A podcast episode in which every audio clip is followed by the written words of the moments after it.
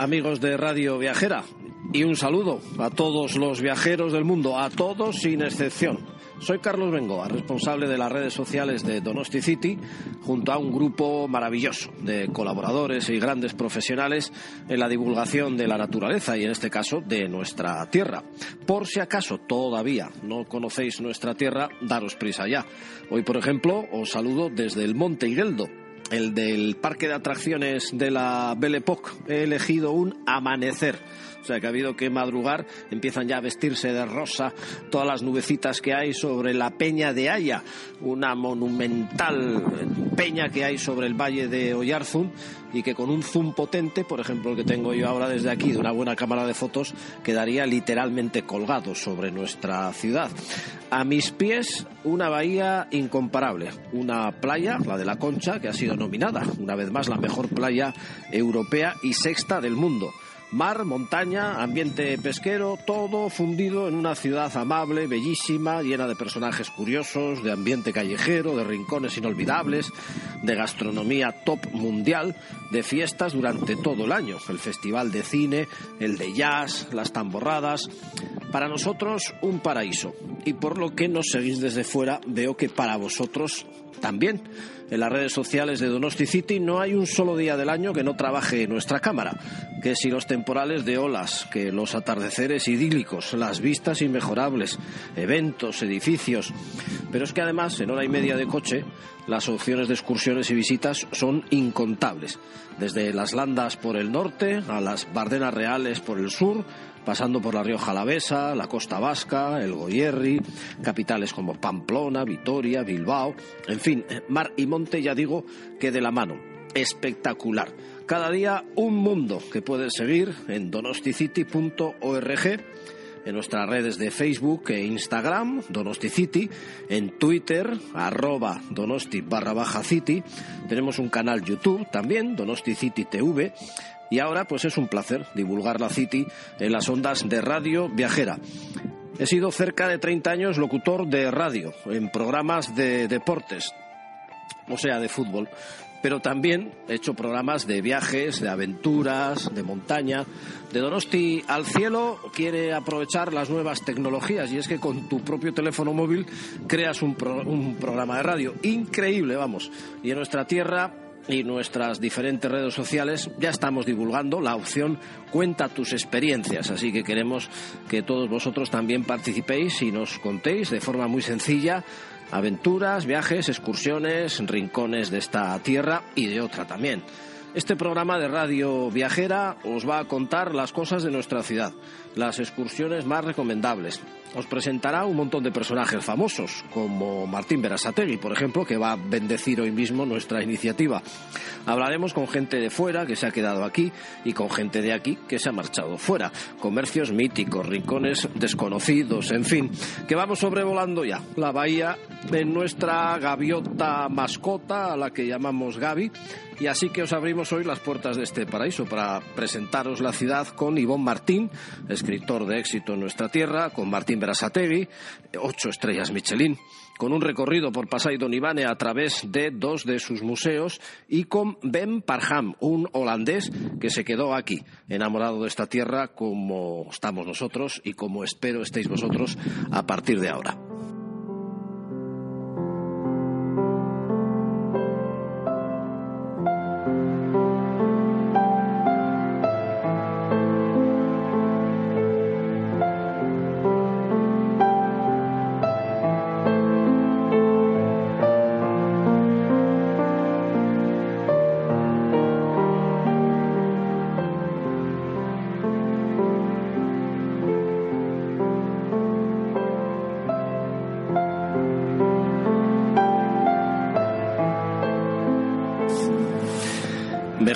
Escenario para empezar, imposible. Hoy hace un día radiante en Donosti, no se ve una nube, aunque las temperaturas son bajas, la marea entre baja y alta, no tenemos los habituales temporales de invierno y desde el mismo centro de la bahía estamos dominando el monte Urgul, la isla Santa Clara, el monte Higueldo, hace una especie de curva que no se llega a cerrar porque luego al fondo tendríamos allí todo el horizonte y nos viene al pelo empezar hoy aquí porque, según el portal TripAdvisor, eh, una vez más la playa de la Concha ha sido nominada como la mejor playa de España y de Europa y también la sexta mejor del mundo. Es decir, que mejor escenario ahora mismo no podemos tener aquí. Habría un recorrido que intentaremos describir dentro de un ratito, pero mientras tanto digo que estamos en el mismo centro, en un edificio que además es uno de los iconos de la ciudad, que es la Perla, un edificio de la Belle Époque, que es además eh, centro de talasoterapia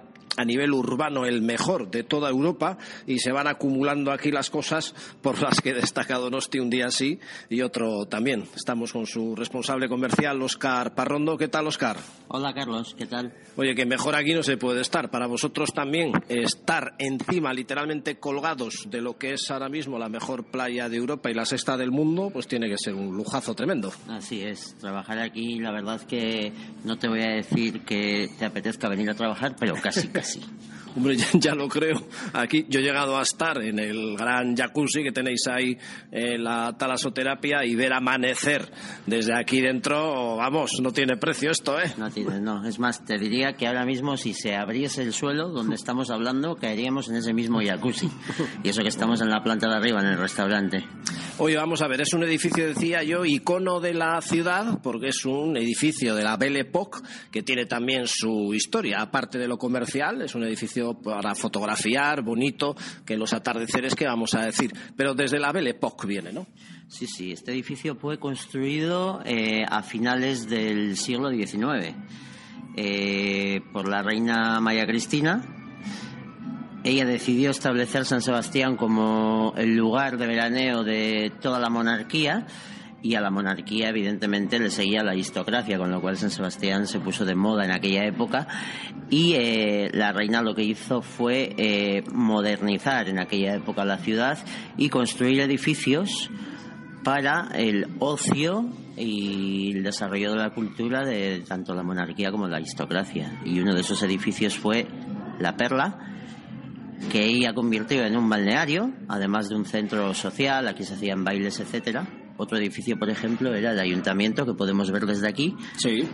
Que en su día fue construido como un gran casino. Exacto. Entonces eh, aquí se juntaba la, aristocracia de San Sebastián junto con la monarquía y, bueno, fue un, un, edificio totalmente emblemático de aquella época, considerado en aquella época uno de los mejores centros balnearios de talasoterapia de, del mundo incluso. Hay fotos antiguas que son una delicia de cómo se vestían aquellos años por la orilla, cómo se paseaba, los toldos famosos, las carpas y la reina, la que le llevaba un poco menos que en parihuelas hasta la, hasta la orilla, ¿no? Ahora vosotros en este momento como centro talasoterapia funcionando muy bien, a nivel de Europa decía yo que es el mejor, ¿es así? Sí, en ciudad, concretamente en lo que es un entorno urbano, no es normal encontrar un centro de talasoterapia así, pues porque te exige tener mucho espacio, una salida natural al, al mar, porque la talasoterapia, la palabra talaso en mar significa griego y lo que hace la talasoterapia es eh, aprovechamos las, los beneficios que tiene el agua del mar eh, a nivel de salud. Entonces nosotros lo que hacemos aquí es recogemos el agua de la propia bahía de la Concha, la filtramos un elemento fundamental en ese filtro es la arena y de aquí entra a nuestras instalaciones y hay diferentes piscinas, todas a temperatura más o menos caliente y ahí es donde, donde la gente puede disfrutar, son casi 5.000 metros de, de agua en diferentes piscinas a diferentes temperaturas y con diferentes chorros. Gimnasio, salas de recuperación, un restaurante aquí que comer o cenar es un verdadero lujo, montáis espectáculos musicales, una terraza que tiene que ser una envidia tipo chill out en verano. Hay una época del año en la que se pone el sol además entre Igueldo y la isla Santa Clara y eh, se suele hablar mucho de los atardeceres de las Baleares, bueno, de muchos rincones del mundo, cada uno tiene su encanto, por supuesto, pero aquí un día con nubecitas naranjas naranjas y rosas, esto no tiene precio. No tiene, no. Yo suelo decir que si aquí tuviésemos buen tiempo, yo creo que eh, tendríamos, vamos, eh, problemas para, para abastecer a, todo, a, toda la gente que viene. Tú has vivido los atardeceres, las puestas de sol aquí, desde aquí, desde la Perla, en la Bahía de la Concha. En junio se ponen entre la isla y el monte Higueldo y luego, más según va avanzando el verano, se ponen entre la isla y el Monte Urgul y todo lo podemos ver desde las, las, terrazas de la Perla. Es un lujo pegarse un baño en el centro de talasoterapia y poder salir fuera y bañarte en la playa y volver a entrar. Muy bien, gracias Oscar por esta introducción. Ahora con Ivonne Martín haremos algún recorrido también por Donosti y por otros eh, lugares en este nuestro primer programa de radio online en Radio Viajera. Gracias. Muchas, muchas gracias.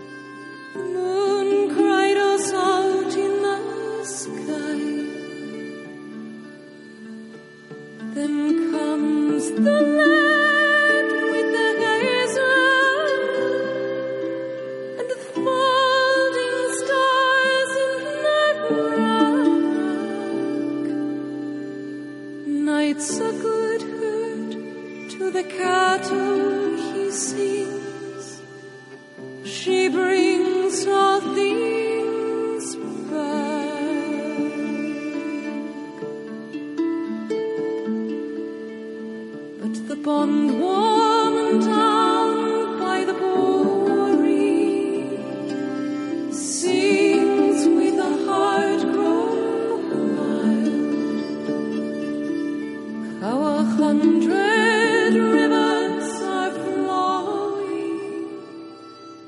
Bien, seguimos aquí en este marco incomparable que llamamos, y no nos cansamos de repetir, que es la Bahía de la Concha, con un anfitrión muy importante que es Ivonne Martín. Muy buenas, Ivonne. Hola, Carlos, buenas. Ivonne Martín ha hecho numerosas guías de naturaleza de todo el País Vasco, guías muy interesantes, eh, recorridos pues por la selva de Irati, por el propio San Sebastián también, puede ser. Y ahora es autor de novelas de misterio, de novelas de terror, ambientadas aquí en nuestra tierra. Pero vamos a ir por partes. Eh, primero, Ivonne, como buen conocedor que eres de San Sebastián, eh, destacar algo en concreto yo creo que es muy difícil, ¿no? Hombre, desde luego, hoy que estamos aquí en la, en la propia Bahía de la Concha, es que yo me quedaría con la, con la isla de Santa Clara, ¿no? La portada de mi, de mi última novela, La jaula de sal, porque para mí es un lugar, bueno, pues eh, que tiene un toque muy especial, ¿no? Para empezar, está en el centro de lo que es la, la bahía, pero a la vez, como ya es una isla, tienes que acercarte en barco o bien nadando si eres muy, muy deportista, pues ya tiene ese punto de aislamiento, ¿no? En plena ciudad, pero, pero totalmente aislada. Oye, yo hice hace poco en mi blog un recorrido desde la escultura de Oteiza en el Paseo Nuevo hasta la de Chillida en el Peine del Viento, uniendo esas dos esculturas, un recorrido que casi sería circular y es impresionante la cantidad de iconos, o bueno, de fotos que podría sacar un turista desde la propia escultura de Oteiza, eh, el Aquarium, el puerto, eh, la escultura de Mari, el Museo Naval. Eh, ya que estamos viendo todo ahora, si se me olvida alguno, me vas corrigiendo, ¿eh? el propio puerto, la mítica pasarela del náutico, donde tantas parejas se sacan su fotografía los atardeceres, el edificio del náutico, el ayuntamiento, la barandilla, el Derdi Eder, eh, las farolas de la concha, la perla, el pico del loro. Bueno, ya nos vamos así hasta el peine del viento. Salían un centenar de sitios fotografiables. Sí, es que es una ciudad muy, muy fotogénica, ¿no? Y desde luego, a ver, yo creo que se, se, a mí, por lo menos para mi gusto, se te ha olvidado uno y es ah, seguro. el propio ambiente pesquero del, del puerto. Ya quedan pocos barcos pesqueros, pero todavía quedan esas chipironeras, esos barcos típicos de aquí en los que sale la gente al caer la tarde a pescar chipirones o otros pescados menores eh, aquí cerca de, de la costa, ¿no? Y acercarte a las 6, 7 de la tarde cuando se está poniendo el sol al puerto, ver salir esas chipironeras con ese petardeo tan característico, ¿no? Alejándose y bueno, pues la verdad es que es, eh, una postal viva, eh, una, una más de esos o uno más de esos iconos. Sí, porque puede parecer una playa muy urbana y de hecho lo es, con los edificios de La Concha, eh, pero sí tiene su encanto, su parte antigua, ese puerto tan maravilloso, tanto en invierno cuando hace frío como en verano. Vamos, pocos puntos habrá desperdiciables en todo este recorrido tan recomendable para el turista y que estamos vendiendo aquí, solo falta en nuestro programa. Eh, ¿Por qué eh, Donosti y también sus alrededores, que puede parecer tan maravillosa, tan idílica, eh, es muy dada últimamente a que autores de novela negra hagan poco menos que su agosto aquí? Bueno, yo creo que influye mucho el clima, ¿no? Eh, hoy, por ejemplo, tenemos un, un, día pues fantástico, ¿no? Con el cielo azul, sin una nube, todavía no ha aparecido ni una nube en el horizonte en todo lo que llevamos de, jornada, pero no es siempre así, ¿no? Eh, a veces nos tiramos semanas enteras debajo de, la lluvia, debajo de, de, bueno, pues de esas neblinas matinales que prácticamente ocultan la, la isla de Santa Clara, eh, con, con, las olas batiendo los acantilados, el, el sonido, los graznidos de las gaviotas por encima de la ciudad, todo eso yo creo que, le da mucho toque de, misterio, de suspense, ¿no? Y bueno, pues ese, ese clima yo creo que se alía mucho con, nosotros para, eh, aprovechando una ciudad, bueno, pues que tiene tanto a, nivel descriptivo para, para, poder ofrecer, pues bueno, pues es un punto bastante que lo tenemos casi todo hecho, ¿no? Los, los escritores. Sí, bueno, y luego los alrededores, porque tendríamos a Dolores Redondo y su famosa trilogía del Baztán, que son unas maravillas. Eh, aquí también Ricardo Alía ha hecho otra trilogía que entre el peine del viento y también la concha, ya no sé a cuántos ha asesinado. Estás tú, que vas por cuatro libros ya, uno ambientado en el Faro de la Plata, que es San Sebastián, aunque muchos piensen que es Pasaya, pero es un lugar con un encanto tremendo. Bueno, vamos a recordar precisamente un poco tus libros. El primero de todos, El Faro de la Plata, ambientado en ese mítico faro de nuestra costa, para mí el más bonito, sin duda, y del que nos tienes que hacer una descripción ahora. Sí, desde luego que el Faro de la Plata para mí también es el faro más, más espectacular de nuestra costa.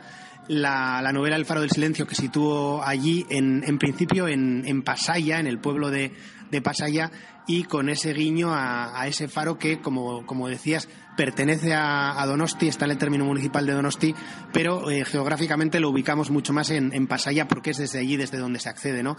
Y bueno, pues eh, es un libro con muchísima vida portuaria, muchísima vida pesquera.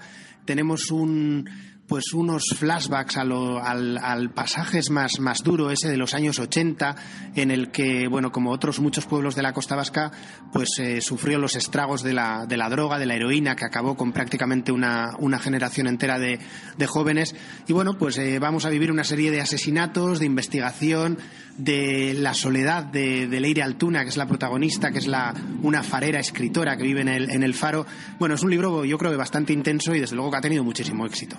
Luego de allí te fuiste a Orbaiceta, en la selva de Irati, una fábrica de armas eh, llena de misterio, de la que hablaremos también un poquito más adelante en otros programas y nos harás ahí también quizás la reseña de este libro. Eh, Zugarramurdi también, mítico lugar de brujas, del que hablaremos también en estos programas y volviste otra vez al propio Faro de la Plata en tu cuarta novela, La jaula de sal, decías antes que con el tema de la isla Santa Clara, pero no sé, como que no nos encajaba aquí ver novelas negras y asesinatos. Bueno, pero la isla, eh, por ese punto de aislamiento que te comentaba al principio, pues eh, a mí se me ocurría que era el, lugar ideal donde, donde acabar un libro, ¿no? Como, como la jaula de sal y donde cerrar temporalmente eh, pues la saga protagonizada por, por Altuna, ¿no? Al final, el faro de la, de la isla de Santa Clara, que está, eh, pues, eh, bueno, pues como, como es una isla, hay que llegar en, en barco hasta el propio faro, bueno, pues el llevar a Leira Altuna a vivir allí una temporada, pues era una manera de aislarla totalmente, ¿no? Y bueno, pues generarle ahí unas situaciones de peligro o de estrés, pues eh, desde luego que, imagínate, ¿no? Viviendo en una isla eh, en plenos temporales de, invierno, eh, totalmente aislada, lejos de lo que son los, los barquitos turísticos del, del, verano y bueno, pues eh, estar allí totalmente, bueno, pues con una sensación de, persecución total, pues la verdad es que la isla, pues, pues una vez más me brindaba el, el lugar perfecto y, y, y, era, bueno, pues el final perfecto para un libro. ¿Cómo nos lo cuenta? Se nota que es escritor Ivonne Martín y nos ayudará a hacer algún recorrido por nuestra tierra. Muchas gracias. Gracias a ti, Carlos. Un abrazo.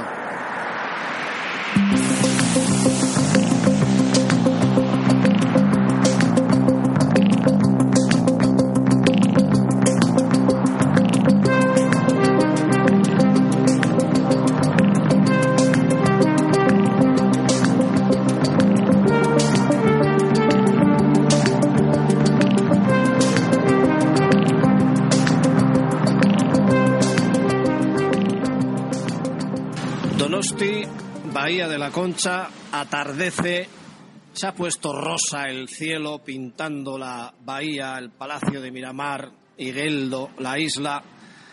Estamos en el, la pasarela del Náutico, uno de los sitios más fotogénicos de Donosti. Va ganando la noche, es una noche de viento sur, el día raso. Oirán de fondo el ruido de las olas porque hoy ha habido temporal y según ganen las estrellas del firmamento pintando el agüita de colores plateados, pues lucen las estrellas y luce el amigo que tenemos aquí con nosotros, que es un ocho estrellas, Martín Berasategui. Muy buenas. Muy, buenas noches. Buenas tardes, noches. Encantado de saludarte y en este privilegiado sitio es que vamos, para todos los que vengan de fuera, seremos ñoños tierras o lo que queráis, pero esto desde aquí es una maravilla. Es más que una maravilla esto, donde, donde hace muy pocos, pocos días hemos visto la salida de los barcos pesqueros del puerto de San Sebastián, que veamos hoy eh, este, este mar Cantábrico enfurecido con estas olas terribles que nos están dando unas vistas de estas que no se pueden ni contar, hay que venir a verlas porque esto es increíble. Pues estamos aquí disfrutando, todo el mundo mirando por todo este paseo de la Concha y por todo este muelle de Donostiarra, pues viendo esta maravilla que nos da la naturaleza a los Donostiarras. Estamos encantados y disfrutando una vez más de que es una ciudad que tiene las cuatro estaciones perfectas. Primavera porque es primavera, verano, otoño e invierno, como estamos ahora. Oye, Martín, tú eres muy donostiarra, te veo mucho pasear temprano por el paseo nuevo. Eh, tira mucho la, ciudad, a pesar de que la conocemos ya de memoria. ¿Siempre hay algo por descubrir o no?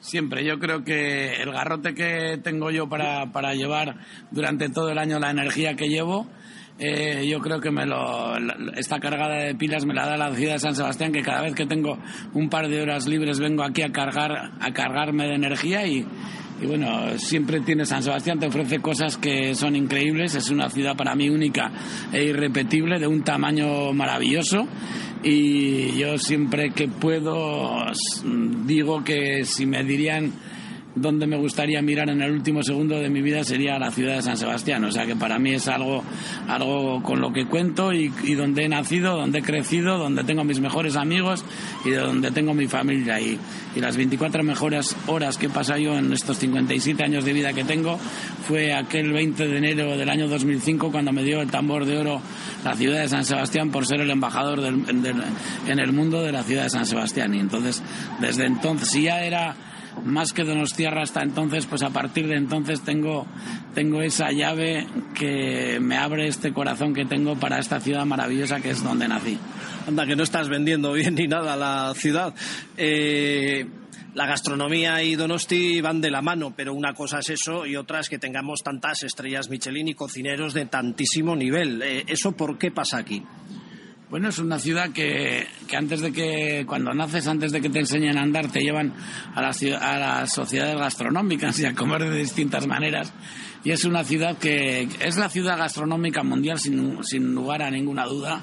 Es la única ciudad del mundo que tiene tres hijos nacidos en la misma ciudad con, con tres estrellas Michelin cada uno y, bueno, es, una ciudad que ofrece gastronomía a distintos precios y de distintas maneras. Y, y todas esas maneras gastronómicas de vender eh, son perfectas. Y bueno, yo creo que, que San Sebastián, San Sebastián Gastronómica es una ciudad única.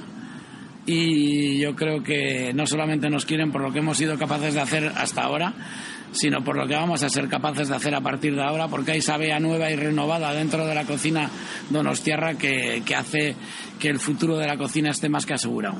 Oye, en este aspecto, programas como Masterchef, ayer vimos precisamente en San Sebastián el turno de los Masterchef Junior, que yo, vamos, flipo cada vez que veo a críos que sean capaces de hacer esas cosas y sobre todo que tengan el desparpajo de hacerlo. Pero programas de ese tipo, eh, entiendo que son muy buenos para la gastronomía o alguno en alguna ocasión me ha dicho que no tanto.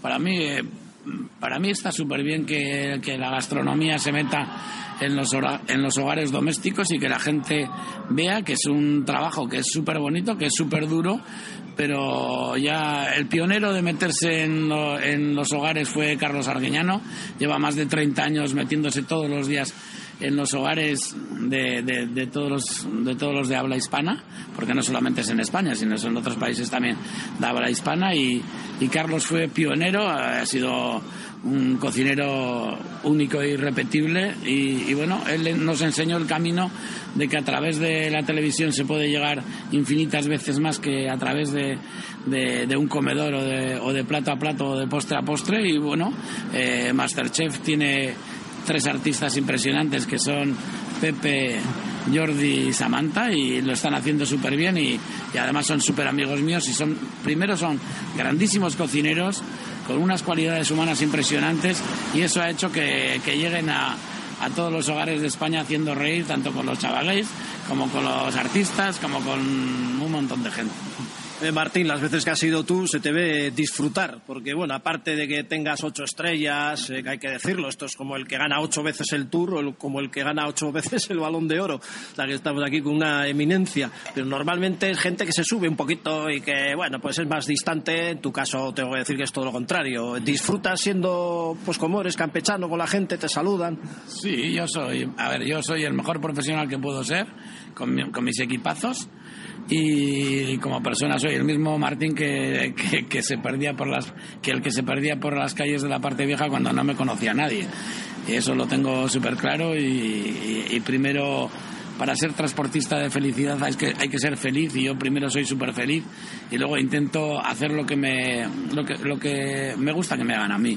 Y la vida es súper sencilla no hay que hay que hay que tener sentido común y en la vida tienes que disfrutar segundo a segundo de todo lo que te pasa y, elegir una profesión que te haga que te haga ser un chiflado de eso. Y entonces como yo soy un chiflado como cocinero y como persona soy el mismo, pues al final intento que la gente que está derecha, izquierda, delante y detrás mío disfrute de, de lo que es Martín como persona primero y segundo como es Martín como cocinero. Empezaste en el bodegón Alejandro y me acuerdo que iba mucho con la cuadrilla por ahí, aunque reconozco que no entiendo de gastronomía, pero lo bueno a nadie le amarga. Era impensable que en aquel entonces, que empezabas, no sé si con 21 años, 22... Eh... Empecé con 15 en el bodegón. con 15, pues fíjate. Pero de ahí a todo lo que ha venido detrás... No, lo que ha venido detrás ha sido consecuencia de, de mucho sudor, mucha perseverancia, mucha ambición sana de hacer cosas. Me he dejado la vida para para hacer arte gastronómico y, he vivido en cuerpo y alma una profesión, he dejado de hacer un montón de cosas para ser el mejor cocinero que puedo ser y, jamás hubiese soñado ni, ni, una parte de todo lo que me ha pasado después profesionalmente. Y bueno, tengo que decirte que, que, creo en el éxito del trabajo en equipo y siempre, siempre he creído y que no tengo ni miedo, ni pereza, ni vergüenza en, enseñar una de las muchas cosas que se hace bien en Donosti. Y una de las muchas cosas que se hace bien en Donosti es la gastronomía y, somos la, ciudad puntera en cocina. Bueno, ya sé que es difícil, pero para, terminar, a un turista que viniera a San Sebastián, que puede conocer pues de lo que ha visto en fotografías, en algún reportaje, ¿tú qué recomendación le dirías pues para dar un paseo, para ver algo concreto? Ya sé que hay muchas cosas, pero en un día, ¿qué dirías a alguien que viene aquí en este momento? Hombre, yo le diría primero eh, pues que vea a la mañana pues un amanecer desde, desde el faro, por ejemplo, o un atardecer desde el Palacio Miramar, una salida de los barcos pesqueros que es que es súper bonito, el olor que tiene el muelle de Donostierra es increíble, que te pierdas por las calles de la parte vieja y veas las distintas maneras de, de ofrecer gastronomía que tiene, que te des un, un, paseo por desde el Peine de los Vientos o recrearte desde las maravillas del Peine de los Vientos y salir de ahí en una caminata, pues pasar por todo el paseo de, de la playa de Ondarreta, luego pasar por el paseo de la playa de la Concha, pasar por el muelle de Donostiarra, luego por el paseo nuevo, pasar por delante de, o por detrás del Palacio de Congresos Cursal y llegar hasta Sagües al final. Yo creo que el, ruido que nos da el Cantábrico, pues, pues yo creo que te da una energía única y, luego pues tienes parques, tienes tantas y tantas cosas que yo creo que invito a todo el mundo a que venga a esta ciudad maravillosa que ofrece, yo, creo que todas las semanas de todo el año ofrecemos cosas distintas para que la gente que venga desde esquinas del mundo vean un San Sebastián que es, que es algo que es único y que lo queremos un montón y que yo estoy totalmente eh, admirado por, por, la, por la maravilla de ciudad que me vio nacer y crecer. Uy, perdona, ahora que ya viene el día de San Sebastián, eh, pues eh, bueno, esto lo habrás dicho a 60.000 periodistas y en 60.000 entrevistas, pero el menú tradicional, ese que igual se olvida un poco, que a lo mejor es riquísimo, pero bueno, aquí está muy claro lo que hay que cenar en el día de San Sebastián, en la noche de San Sebastián, eh, con algo especial, que no se le olvide al cocinero tocar un poquito de allá o echar un poquito más de allá. Yo, a ver, yo cuando me dieron el tambor de oro de la ciudad de San Sebastián en el año 2005, así como Aino Arteta ofreció una cantar, pues yo, yo ofrecí una receta que sustituiría un poquito a la gente que no puede comer las angulas tradicionales, que es un plato único de, la víspera de San Sebastián. Entonces yo ofrecí una receta que creé para esa fecha, que es unas cocochas de bacalao con berberechos al chacolica 5. Y es una receta perfecta, que es hacer unas cocochas al pil pil aparte abres unos berberechos con un chacolica 5 o con un chacolica a ti te guste, en el momento que se abren los berberechos, nada más abrir los berberechos se apartan a un plato, el líquido resultante del chacolí, del jugo de cocción de, de los berberechos se deja reducir hasta que queden dos cucharadas soperas. A ese pil pil que has hecho con las cocochas de bacalao no le has añadido sal, pero le añades la reducción del jugo del berberecho y del chacolí que, que, te dará ese gusto a yodo y esa sal que te va a sazonar las cocochas de bacalao le, echas esas dos cucharadas soperas en la, de reducción, luego le añades los berberechos, justo que le entre el calor al corazón de la carne del berberecho, le echas cebollino picado o perejil picado y te has comido unas cocochas de bacalao con berberechos al chacolí impresionantes. Eh, es, es una receta muy barata y que puede sustituir al mejor plato de pescado que pueda tener el Cantábrico. Espectacular. Oye, muchas gracias Martín, que sigan los éxitos, que sigas como eres. Muy bien. Y hasta el Cantábrico que hoy estaba cabreado, como que se ha adormecido un poco mientras la entrevista, quizás queriendo escuchar a un Martín Berasategui que está en este momento con ocho estrellas, más alguna que caerá, mientras el cielo de los tierras en esta bahía maravillosa se llena de más y más estrellas acompañando a las de Martín Berasategui.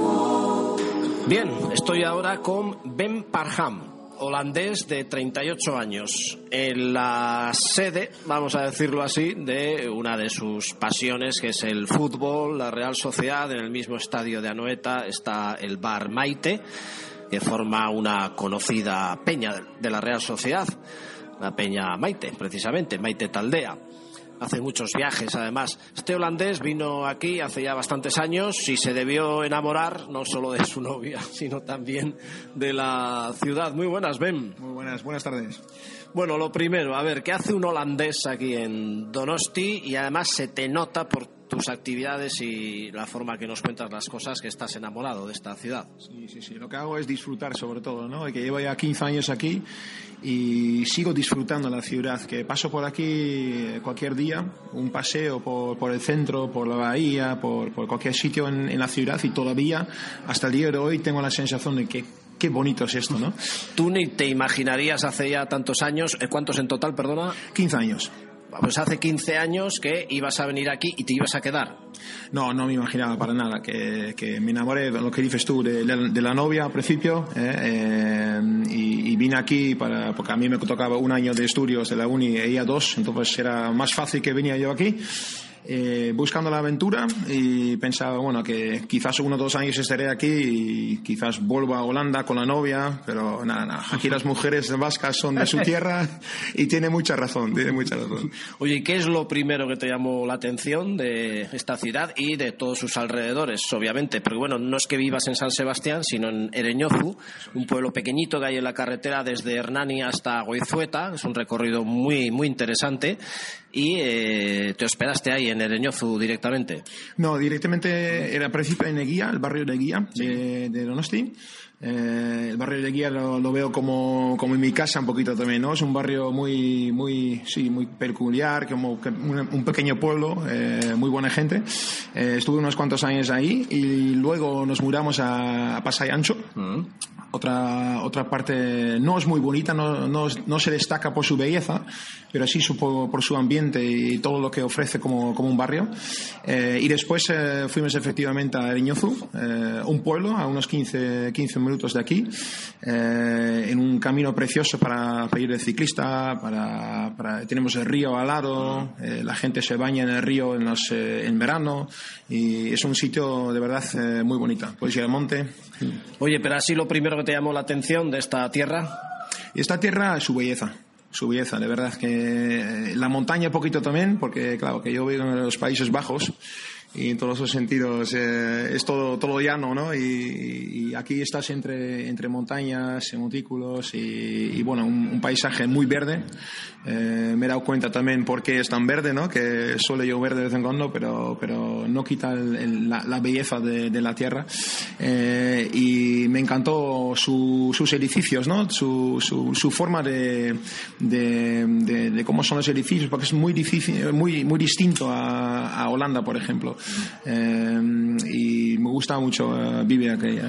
Todo tiene su encanto. A mí Holanda es que me, me gusta muchísimo ese, ese país. Ámsterdam, eh, Almere, Volendam. Bueno, podríamos citar muchas cosas, lo tranquilo que es, pero bueno, también es verdad que cuando estamos en un sitio valoramos más eh, los sitios donde no estamos, ¿no? Como que nos aburre un poquito aquí todo. Eh, por comparar eh, exactamente de Holanda, ¿de qué sitio eres? ¿De qué pueblo? Yo soy de un pueblo muy cerca de Ámsterdam, yo soy del norte, en la, la, provincia del norte de Holanda, y lo que dices tú, ¿no? Que, que es verdad que tiene muchos, muchas ciudades distintas, por ejemplo, Ámsterdam es muy, tiene la parte vieja preciosa, los canales, le llaman la Venecia del norte, ¿no? Rotterdam, por otra parte, eh, como eh, es una ciudad mucho más, más moderno, tiene su belleza también, eh, otro tipo de belleza. Eh, y así cada, cada ciudad, hay unas ciudades muy desconocidas, como Amersfoort, por ejemplo, Utrecht, que ya es un poco más conocido, pero hay unas ciudades muy bonitas en Holanda. Y lo que dices tú, ¿no? Que, que, que igual no valoras del todo cuando tú vives en un sitio la belleza que tiene, ¿no? los holandeses nos, nos conocen mucho por ahí fuera, que tú vas a cualquier camping en, en Francia o España por ahí y encuentras una matrícula amarilla, sí, típica. Sí, sí. Salimos mucho, pero, pero bueno, que cuando yo vuelvo a mi país, eh, me doy también cuenta de, de, su belleza y de cosas que no había hecho en, en, en todos esos años que, que viví ahí, eh, que lo ves de otra, de otra, de otra perspectiva. ¿no?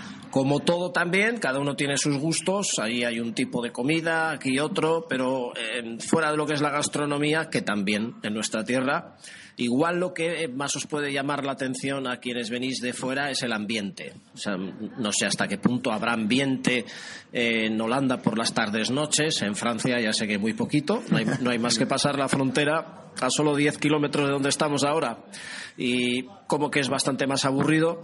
¿Aquí te llama la atención el ambiente que hay? Sí, sí, mucho, mucho. Eh, lo que dices tú, ¿no? Que, que, si pasas la frontera el ambiente es totalmente distinto, ¿no? Eh, a partir de las 5 o 6 de la tarde eh, ya hay, hay, cuatro gatos en la calle. En Holanda es un poco una mezcla, ¿no? Si tú vas a las ciudades grandes, tienes gente en la calle, que tienes ambiente, eh, pero si vas a los pueblos, los pueblos dormitorios, eh, a partir de las 6 de la tarde pasan un par de bicis, pero no hay nada de ambiente, ¿no?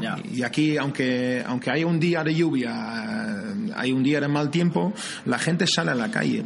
Nos, eh, nos juntamos en los bares y no solo en un bar, ¿no? Vamos de bar en bar, hacemos un, un recorrido, ¿no? Eh, con los amigos y, y ese, ese ambiente en la calle, eso es muy, no sé, es, da una sensación muy positiva, ¿no? Muy... Y todas las fiestas que hay, desde la Semana Grande, las tamborradas, Festival de Jazz, Festival de Cine, no sé si sueles estar al tanto de lo que hay en, en esas determinadas épocas del año o si alguno en concreto te gusta más que otro? No, es que sí, estoy muy al tanto porque tengo bastante experiencia en esto y experiencia grata, ¿no? Eh, lo que dices es una cosa que nosotros en nuestro, nuestro país, en Holanda, no conocemos, ¿no? Aquí hay fiesta de la ciudad, eh, como es la tamborrada, que es, que es una cosa que me emociona. Yo toco la tamborrada yo mismo también eh, y conozco a gente que, que le salen las lágrimas a tocar la tamborrada. Es una cosa muy emocional, ¿no? Es de la ciudad propia. pero luego hay también fiestas como el Santo Tomás, hay fiestas también en, en, verano, sale por la Semana Grande, para, más bien para el turismo, pero también son festividades. Luego, cada pueblo en los alrededores y cada barrio aquí en la ciudad tiene sus propias fiestas. Eh, es un, calendario anual, que vamos a decir que es un, continuo, ¿no? cuando, cuando acabas el año ya, ya vuelve el, siguiente, ¿no? La gente que te ha parecido, no, no quedes bien ahora, pero se suele decir que el vasco es por un lado retraído, pero por otro lado pues acoge muy bien a la gente, que invita a participar en esas fiestas, no sé, ¿qué te pareció eso? Sí, a ver, eh, sí es un poco verdad lo que, lo que dice, ¿no? El vasco es más, más cerrado al principio.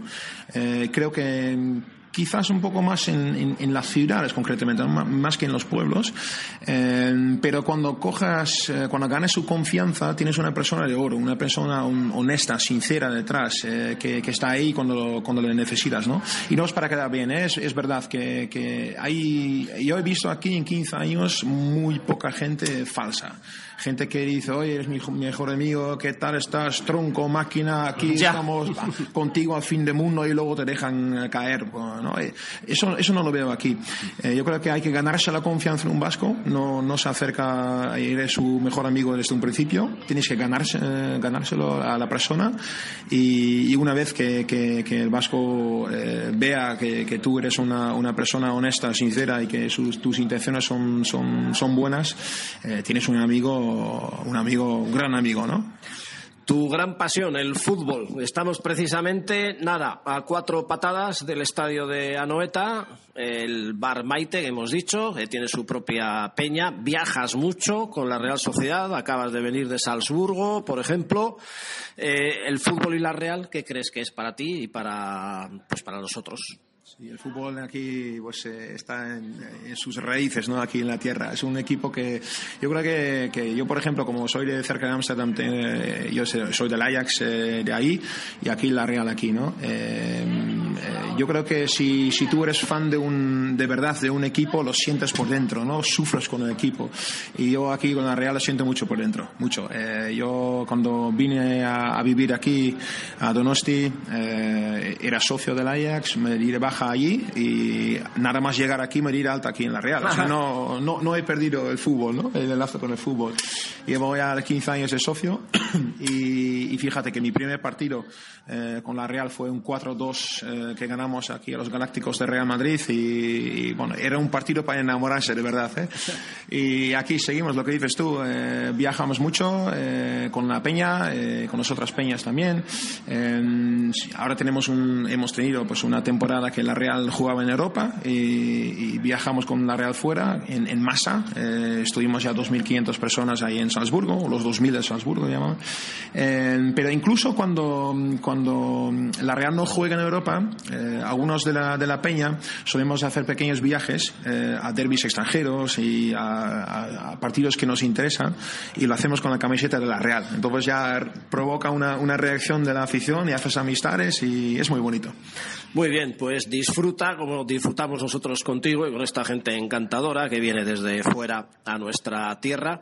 Eh, un pajarito me decía que ibas para alcalde de Ereñozu a este paso. pues mira, eh, no lo sé, pero el primer paso. Ah, uy, como que has dudado. ya me gustaría, me gustaría. Yo lo, decidirá el pueblo de Reñozo. Bueno, haré mi mejor, desde luego. Gracias, hasta cuando quieras. Vale, gracias, un abrazo.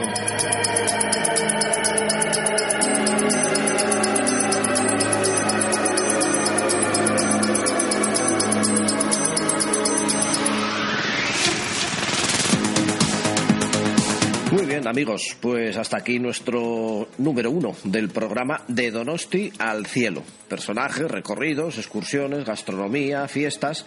que os iremos recogiendo poco a poco. Y viajes también más allá de nuestra tierra, que al igual que conoceremos a quienes desde fuera se nos quedaron aquí, conoceremos a quienes de aquí se marcharon por allá y además tú mismo nos lo puedes contar. No tienes más que ponerte en contacto con nuestras diferentes redes eh, sociales. En Twitter estamos en arroba donosti barra baja city, estamos en Facebook y en Instagram como Donosti City o si no a través de nuestra propia página web donosticity.org. Estaremos encantados de entrevistarte como nos acaba de contar hace un ratito el holandés Ben. Eh, dejaremos para el programa número 2 la excursión por Pasaje San Juan, Pasay Don Ivane, que es un rincón precioso de nuestra costa, y más cosas que nos contarán grandes profesionales. Os espero a todos. Un saludo de Carlos Bengoa. Agur.